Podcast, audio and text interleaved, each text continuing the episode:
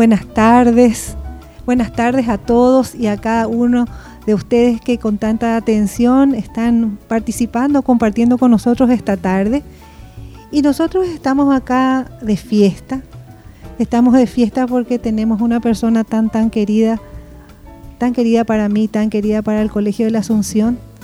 Una persona repleta de cariño, de amor, de entrega hacia nuestro país, hacia nuestros niños, hacia las escuelas, las escuelas del interior. Ella es, una maestra maravillosa. Realmente todas las palabras que puedo decir serán tan cortitas, tan pobres, tan pocas. Se llama Teresa Yeto y vino hasta acá, hasta nuestro colegio, en medio de su jornada laboral, para sencillamente hacer lo que siempre hace, dar su corazón, dar su tiempo y darse a los demás. Buenas tardes, Tere. Buenas tardes, Florcita. Muchas gracias por los conceptos, muchos de ellos inmerecidos. Gracias. Nosotros felices estamos, Tere querida, y como sé que sos una luchadora, una luchadora desde el corazón para los corazones de todas las personas que trabajaron contigo y que siguen trabajando. Cada vez que decís Paraguay ya hipotaba, ñandé mantella yapota. Esa, esa expresión tan, tan nuestra tiene fuerza diferente cuando salen de tus labios, Tere, porque no solamente decís, sino, sino también trabajás fielmente hacia eso. Entonces, pensando en lo importante que es leer, tener ese amor hacia la lectura, hacia ese libro, hacia ese cuento, hacia ese momento principalmente. Hoy nosotros te preguntamos, ¿qué es leer para Tere? Bueno, leer, eh, antes de entrar en conceptos, es una actividad interior, personal, que sí se puede compartir en voz alta, pero la, lectura en sí, la lectura que hace un lector, hace en su interior. Y siguiendo un poco con, conceptos o, con definiciones, yo me encontré con una sorpresa también ahora, antes de venir acá, porque busqué por primera vez en mi vida el significado de la palabra leer en el diccionario en el diccionario de la Real Academia Española. Y me topé con la sorpresa de que no tiene un solo significado, tiene ocho. Así es que esa es la primera invitación para, para papás, para mamás, docentes, estudiantes que busquen el significado porque se van a encontrar con realmente distintos conceptos y todos relacionados.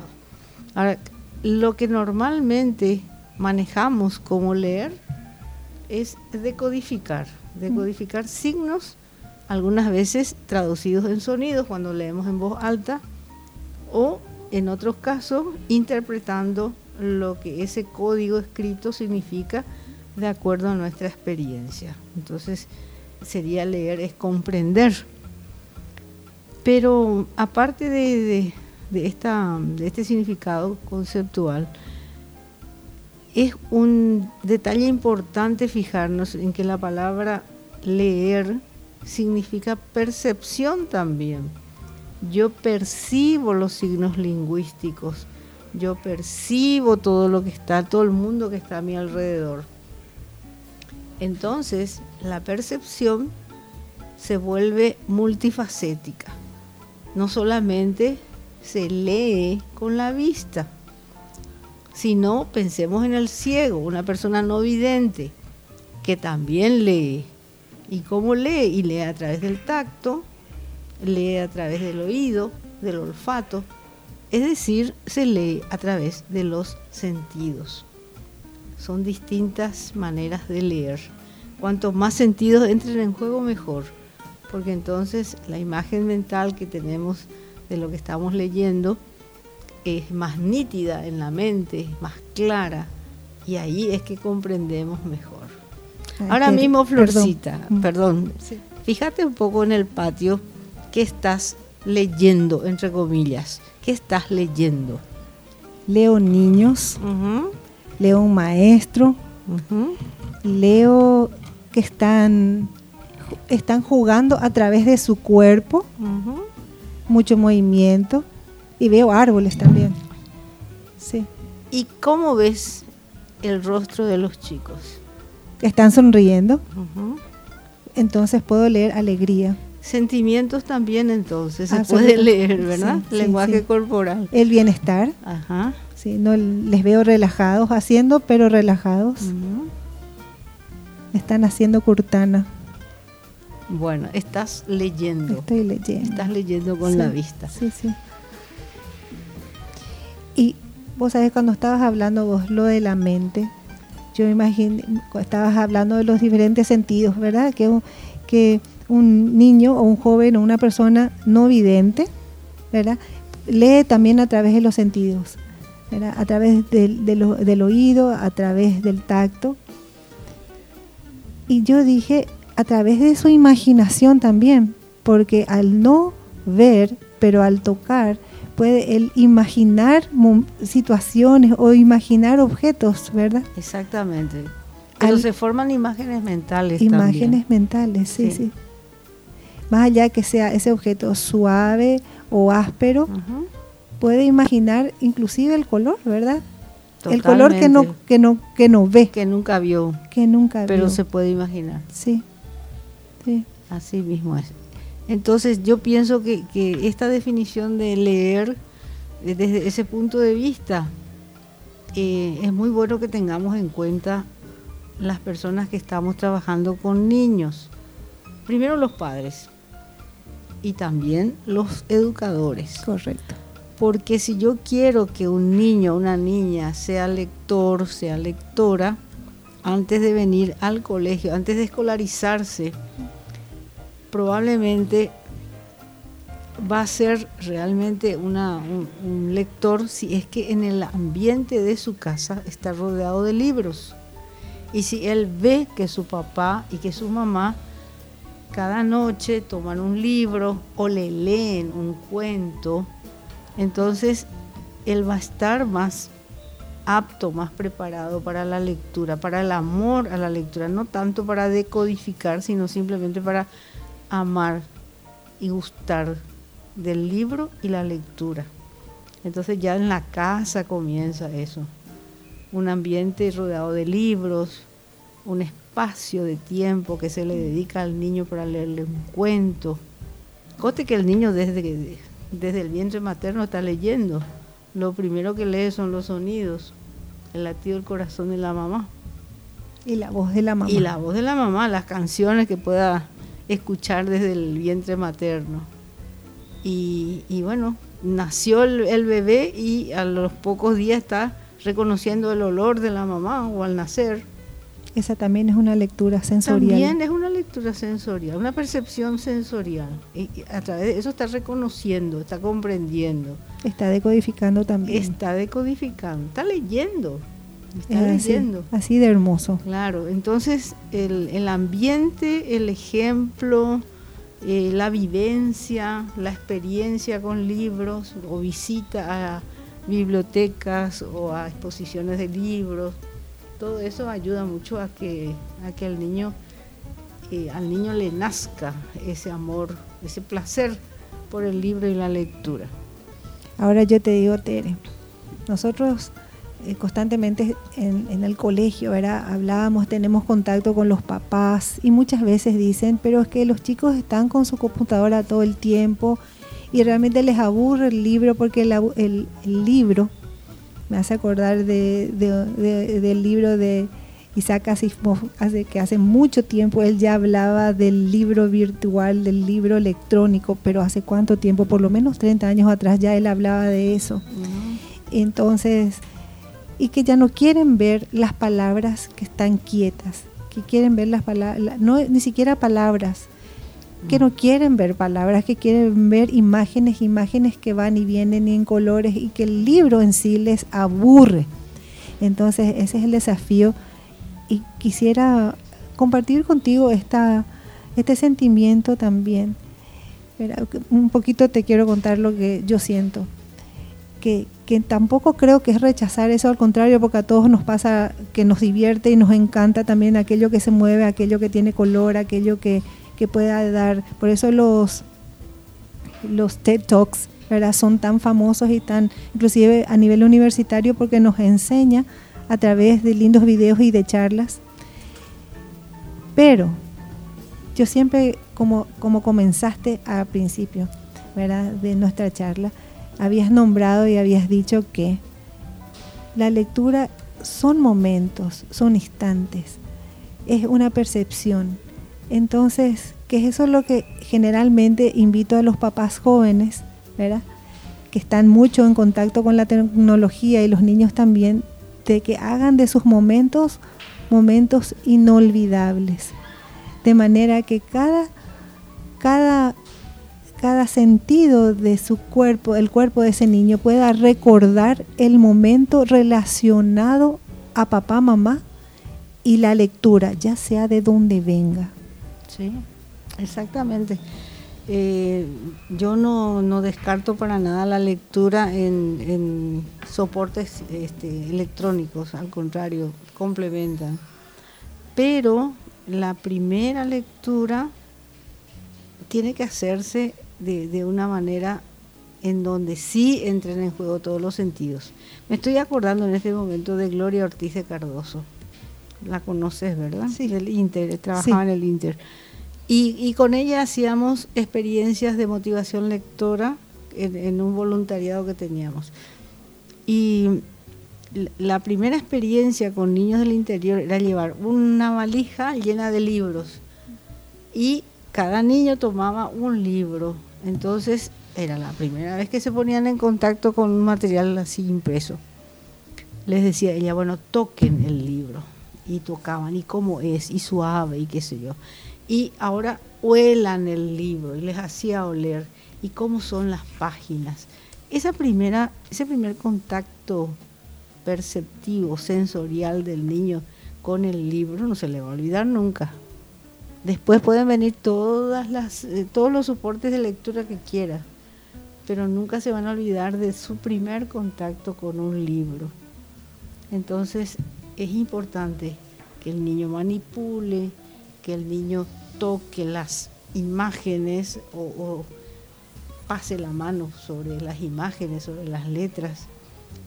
En fin, que tenga experiencias de tipo sensorial perceptivo con los libros porque con, una pantalla de teléfono lo que va a tener, la, sensación que va a tener siempre en su memoria es un botón.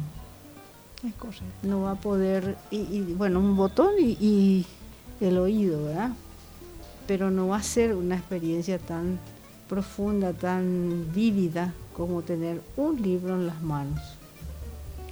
Sigue siendo el libro algo irreemplazable, creo. Sigue siendo. Para todo lo que sea el hay, hay como un tipo de propaganda para el libro, el libro de papel, como yo le llamo, ¿verdad? El libro tangible, el libro que vos das la vuelta de las páginas. Decía, no acaba la pila, podés usarlo cuando quieras, podés volver, y entonces alguien dice, sí, pero podés volver también en los libros electrónicos, sí. Y, no, pero puedes, tenés que, eh, en el libro de papel podés poner tu señalador no, pero también puedes poner el libro señala, en el, libro eh, una marca, una marquita, mm. pero sigue sin sin todos los sentidos de estar jugando con las páginas, ¿verdad? y sí se señalan, porque yo tengo también eh, libros electrónicos, ¿verdad? Principalmente cuando tengo que viajar es más chiquito y está me pesa menos, ¿verdad? Mm. Aún así siento que me falta la parte romántica de mi libro, ¿verdad? Pero me adapto, me adapto a las situaciones también, ¿verdad? Porque también quizás tengo ya muy instalado la necesidad de leer, ¿verdad? Pero sigue siendo un desafío y sigue siendo un desafío muy grande, Tere. Es por eso que yo eh, te invité, porque tenemos que definitivamente como que definir o encontrar eh, la problemática o la situación difícil, para no decir problema, pero buscar situaciones, momentos y formas de, sobrellevar, porque donde más me preocupa es que el, el niño o el joven que no disfruta de un libro o de investigar o de tener curiosidad hacia, hacia momentos o cosas o situaciones, no son buenos estudiantes. A ver un poquito. Ah, quizás sean, eh, yo también descubrí que hay niños que tienen promedio 5, 5, 4 y medio, 4.8, etcétera, pero no son lectores porque son estudiantes del momento. Se aseguran de estudiar para sus exámenes y tienen muy buenos promedios, entonces terminan el colegio y, no son buenos lectores. Al no ser buenos lectores, no son buenos investigadores. Al no ser buenos investigadores, carecen de, un interés más, más allá de lo mínimo indispensable que sí les va a hacer quitar su 5 o llegar al 5 entonces no buscan la excelencia. la excelencia de ah, verdad, porque vos decís con un niño que, a ver un poquito, con promedio 5 o promedio 4.8, ¿cómo no va a ser excelente? Claro que es excelente, excelente de verdad, excelente en el sentido de la curiosidad, excelente de que va a ir más allá, excelente de que va a estar buscando formas, maneras, principalmente de vivir con entusiasmo su aprendizaje. Ah, no sé ni siquiera si soy clara o no. Sí, estás hablando eh, en otros términos de la característica del, verdadero acto de leer, que es la transformación. Es correcto. Un niño, como decías, de promedio 5, pero que no es buen lector, desarrolló una parte de las habilidades, la memoria probablemente. Pero si hubieras desarrollado eh, otras capacidades como la, lectura crítica o la comparación, poder comparar un personaje con otro o poder hacer un, resumen con sus palabras, un parafraseo, entonces sería diferente, porque el estudiante que hace esas, que desarrolla esas habilidades, esas otras habilidades, aparte de la memoria, no estoy dejando de lado la, importancia de la memoria, sigue siendo importante, pero no es definitiva. Esas otras capacidades que hacen al, juicio crítico, a la imaginación, a la creatividad, le van a llevar a una transformación. Por eso que esa frase que vos dijiste, Paraguaya y Yapota, para mí hace alusión al metro cuadrado en que vivimos.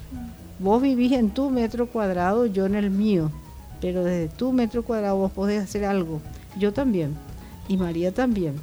Y si juntamos los tres metros cuadrados, ya sería un poquito más grande la superficie que abarcamos y va a ser también la transformación más, eh, significativa.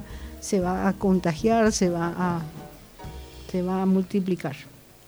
Y sí, por lo menos va a ser más visible, ¿verdad? Sí. Mm. Vos sabés que me encontré con un desafío mayor, que todas esas capacidades que, estuviste nombrando, que he visto en todo ese tipo de niños también, que son capaces de lograr eso y más. Aún así no son entusiastas en, relación a la lectura. No siguen siendo lectores, porque como son jóvenes que están como que adiestrados a conseguir una buena nota, saben hacer exactamente todo lo que la escuela les pide y lo saben hacer muy bien. Aún así, cuando la parte académica no lo requiere, no, no buscan su libro, no buscan leer y no buscan al libro como compañero. Así mismo es. Eh, estás hablando de de, los adultos que debemos modelar para los niños o para los jóvenes. Si yo, maestro, profesora de, alguna materia, no tengo interés en los libros o tengo poco interés y tengo poco entusiasmo, eso se transmite. Yo le estoy enseñando a mi alumno que no hace falta ser entusiasta por los libros. Y él aprende eso. En la casa lo mismo. Si yo veo que es más importante, yo niño veo que es más importante, no sé, eh, otras cuestiones que no sean una biblioteca familiar o unos libros que, que me acompañen en la mesita de luz o en un estante y yo estoy aprendiendo que eso no es lo más importante. Entonces también aprendo a no, a no ser entusiasta. Los maestros, los, los educadores, llámense padres, llámense maestros, son los responsables de contagiar ese entusiasmo. Porque eso no, no hay un libro, no hay una cátedra donde se, donde se enseña entusiasmo, se enseña con la vida, con lo que uno es. Y mira, Tere, como nuestros niños están más en la escuela que en las casas hoy día, porque tienen ya una jornada muy, muy larga de 8 a 10 horas. Y muchas veces después, inclusive esas 10 horas van a otros lugares donde, donde van aprendiendo y creciendo también como personas. Hay poca vida de tiempo, digamos, dentro del, de los hogares, entonces la fuerza está en la escuela. Eso es algo muy hermoso. Y por otro lado,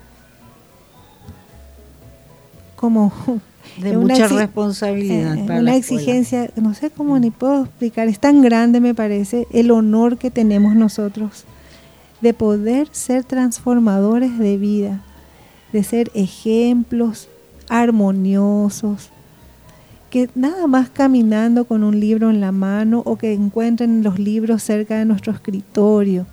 O, profe, que estás leyendo y estoy leyendo esto y por qué, y empezás la conversación de, eso es motivación lectora. Totalmente. Y, no hace falta una clase para eso. No, la vida. Es nada más la vida. el ser de la persona que brinda a, su, a sus alumnos una experiencia de vida. Así mismo Tere, ¿qué, qué recomendaciones podemos hacer o dar a nuestros a maestros? Bueno, así, recomendaciones. Así muy, muy sencillas. Sí, pero, pero hace falta tener un corazón y, una actitud favorable primero. Mm. Tengo que amar al libro, tengo que amar la lectura y si todavía no estoy en esa etapa, comienzo hoy. Busco un libro, pregunto, ¿qué puedo leer? A alguien. Está la bibliotecaria, están, están compañeros docentes, eh, crear el hábito de, preguntar qué puedo leer, eh, qué libro me recomendás, o hacer una, una reunión, comenzar una reunión diciendo, bueno, vamos a poner en común qué libro estamos leyendo. Entonces se va visibilizando, como decís vos, se, se va haciendo visible el contacto, la lectura, el placer, el gusto por el libro a poquito, porque no se puede imponer. Se tiene que, eh, la persona tiene que aceptar eso, gustar de eso y compartir también. No, no, no hay de otra forma entre los maestros. Ahora, fundamental es la actitud favorable del maestro para poder trabajar también con algunas estrategias con los niños algo que les encanta a los niños, te hablo desde kinder hasta sexto grado, es el momento de la lectura, de la escucha activa. Simplemente es a la entrada, la maestra toma un cuento o un libro de varios capítulos, según eso ya como, como quiera hacer, y le dedica 10, 15 minutos a la lectura oral, la maestra lee para los niños. Entonces, eh, hay, hay casos en que muchos de los niños que están en esa actividad, luego al término le piden a sus padres que le compren también ese libro, porque dio mucho gusto escuchar. Esa es una actividad sencilla, fácil. Si querés poner dentro de, un, de una malla curricular, va en comunicación entonces, en 40 minutos de comunicación, 10 minutos pones la escucha activa y después, no sé, otra, otros aspectos de la comunicación. Bueno, Tere, ahí vos abriste, abriste un nuevo portal, un portal muy interesante, muy hermoso, porque claro, vos hablas de la escucha activa. Entonces, te digo porque muchas veces escucha activa, activa quiere decir que van activando mientras están escuchando. No. ¿Qué significa? Tere, escucha activa. ¿Qué, quiere decir eso? Exacto, ¿qué quiere decir? Y a los chicos que, eh, que les vamos a dar esa experiencia tenemos que explicarles. Sí. En la escucha activa, el maestro o la maestra toma un libro, elige y lee en voz alta para los niños. Esa es la función de la maestra. Dramatiza si quiere, claro. le da distintos tonos de voz. Bueno, ahí entra la parte también creativa del, del maestro. ¿Y qué hacen los alumnos? Los alumnos escuchan con atención. ¿Y qué quiere decir escuchar con atención? Seguir con el pensamiento, imaginarse, darle imagen a eso que voy escuchando. Si la maestra dice, y Caperucita fue caminando por el bosque, el alumno tiene que ver el bosque. El bosque y, la caperucita roja caminando. Entonces, ¿qué es lo que está haciendo? Está centrando la atención. Está absolutamente, hay, hay una conexión entre el maestro y el alumno. No solamente conexión literaria, digamos, hay una conexión afectiva, emocional. Y bueno, otra característica de la escucha activa en el alumno es que tiene que estar escuchando con todos los sentidos. Correcto. Tiene que estar atento a, a, seguir paso a paso con, con, todos los sentidos lo que está diciendo.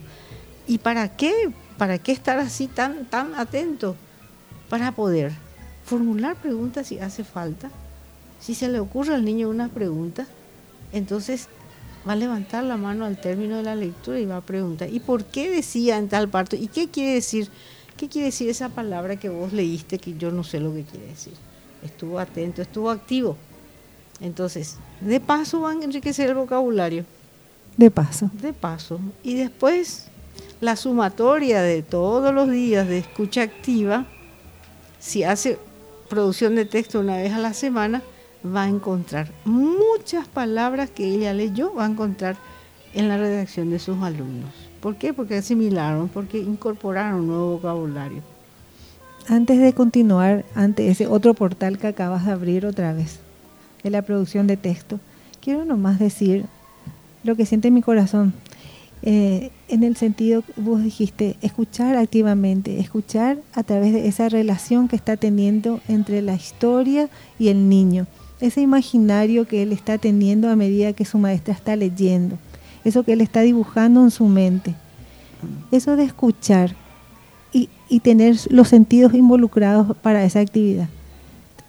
Entonces yo dije, ¿es acaso esa habilidad de escuchar activamente es la que necesitamos en nuestro día a día para relacionarnos sanamente con los demás. Pero claro, totalmente.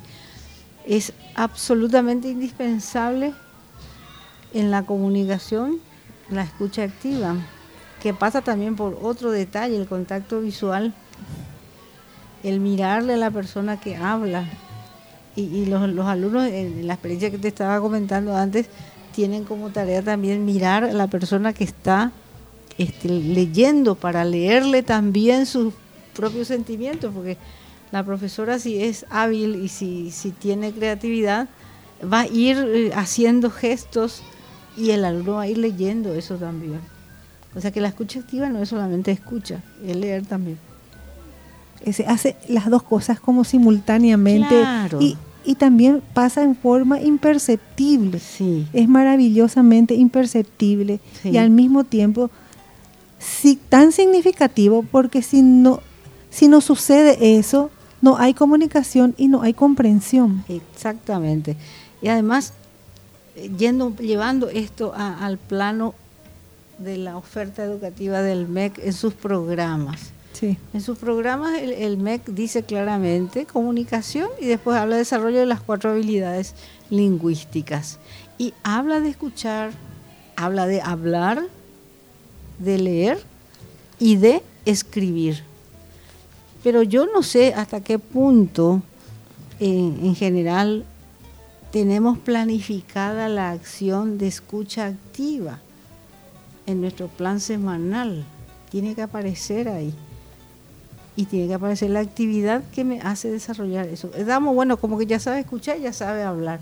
Y sin embargo, el desarrollar la habilidad de escuchar y la de hablar le va a llevar a una mejor comprensión lectora y le va a llevar a una mejor producción de textos. Entonces, e, está todo relacionado. No podemos dejar de lado ninguna de estas cosas porque eh, si no, estamos cayendo en, en un déficit, en un déficit académico, en un déficit comunicativo, en un déficit, bueno, académico. Ya, ya, estamos hablando a nivel país de eso, ¿verdad? Estamos en una situación muy, muy baja en comprensión lectora. Y comprensión lectora no va solamente para comunicación, va para matemáticas, va para ciencias sociales. Si yo no, va transversal. Totalmente, es instrumental la lectura. Es como una, yo para mí pienso que la lectura es una columna vertebral, eso tiene, sostiene luego o no sostiene todo lo demás.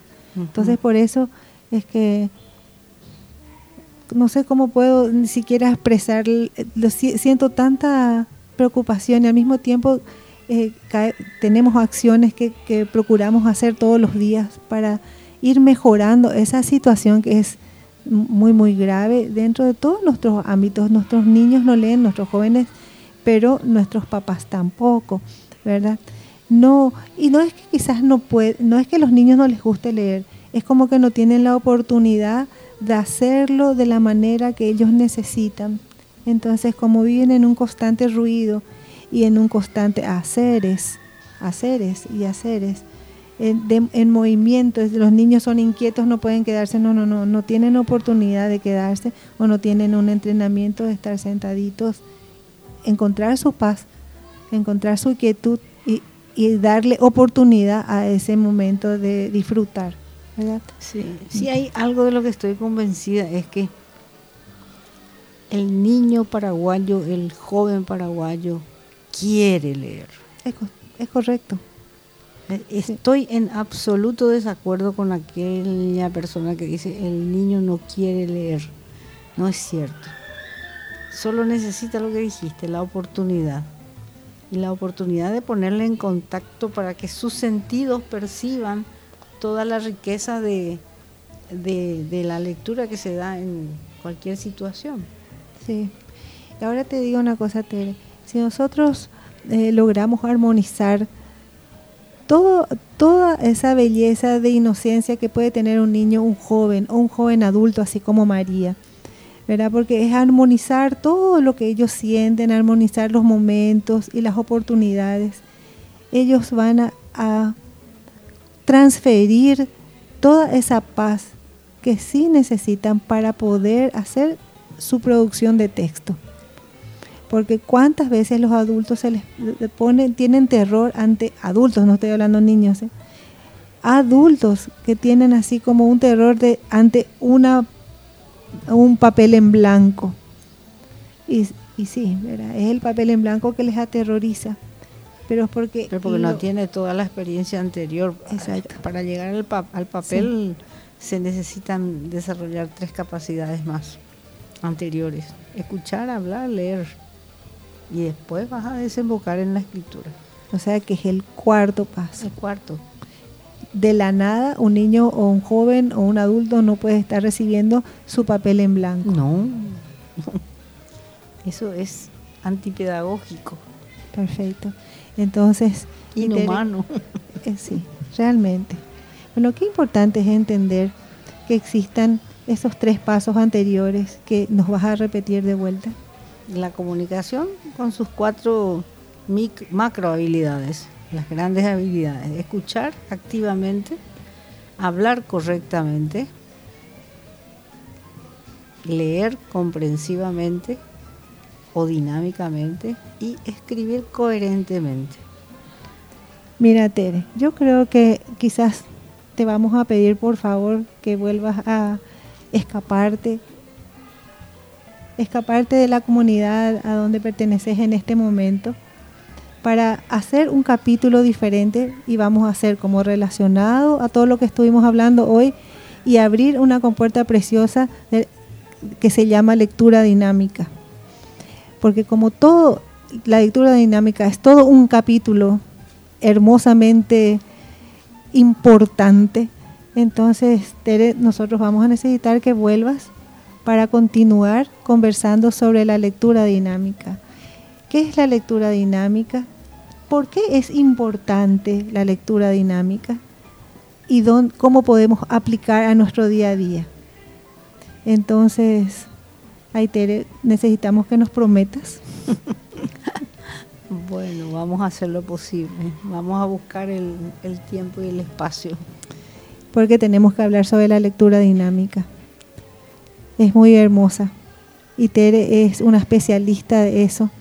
No solamente especialista en el, a, nivel cognitivo o a nivel de conocimiento, pero a nivel de lo más importante que es el sentimiento entonces, mi Tere hermosa, gracias por haber estado esta tarde. Gracias, a ustedes. Me, estoy fascinada con la radio, porque es una experiencia que nunca tuve. Y, bueno, hacer, eh, hablar de lo que me gusta, compartir este momento con alguien a quien quiero mucho y, así rodeada con estos con estas paredes transparentes, ¿verdad? Y, ver todo, eh, la, toda la vitalidad que, que bulle aquí en el colegio es una experiencia única, es fantástico, porque quería que haga lectura dinámica, ¿verdad? Porque veo niños sonrientes, me encanta lo que están haciendo, la vitalidad que tienen, eh, y bueno, me compromete. Esto me compromete. No puedo decir la florcita que no, porque si quiero ser coherente con mi, con mi pensamiento pedagógico, y bueno, sí, hay que hacer, hay que hacer. ¿Cuándo? No sé, pero hay que hacer. Sí, y nosotros vamos a abrir los espacios, Tere querida, para que vos puedas estar con nosotros, que podamos compartir juntas. Ya puede ser de mañana, puede ser de tarde. Y te agradecemos infinito, infinito te agradecemos por haber estado hoy. Decirte gracias, gracias muchas veces que Dios te bendiga mucho. Amén. Que te dé muchas fuerzas. Para vos, para el Colegio de la Asunción y, bueno, para, nuestro país. Para nuestro país querido, nuestro queridísimo Paraguay. Bueno, gracias María, gracias por mimarnos siempre, por darnos la oportunidad de poder trabajar aquí. Gracias a cada uno de ustedes que está escuchando. Un abrazo muy grande. Que Dios les bendiga grandemente a cada uno y hasta muy pronto.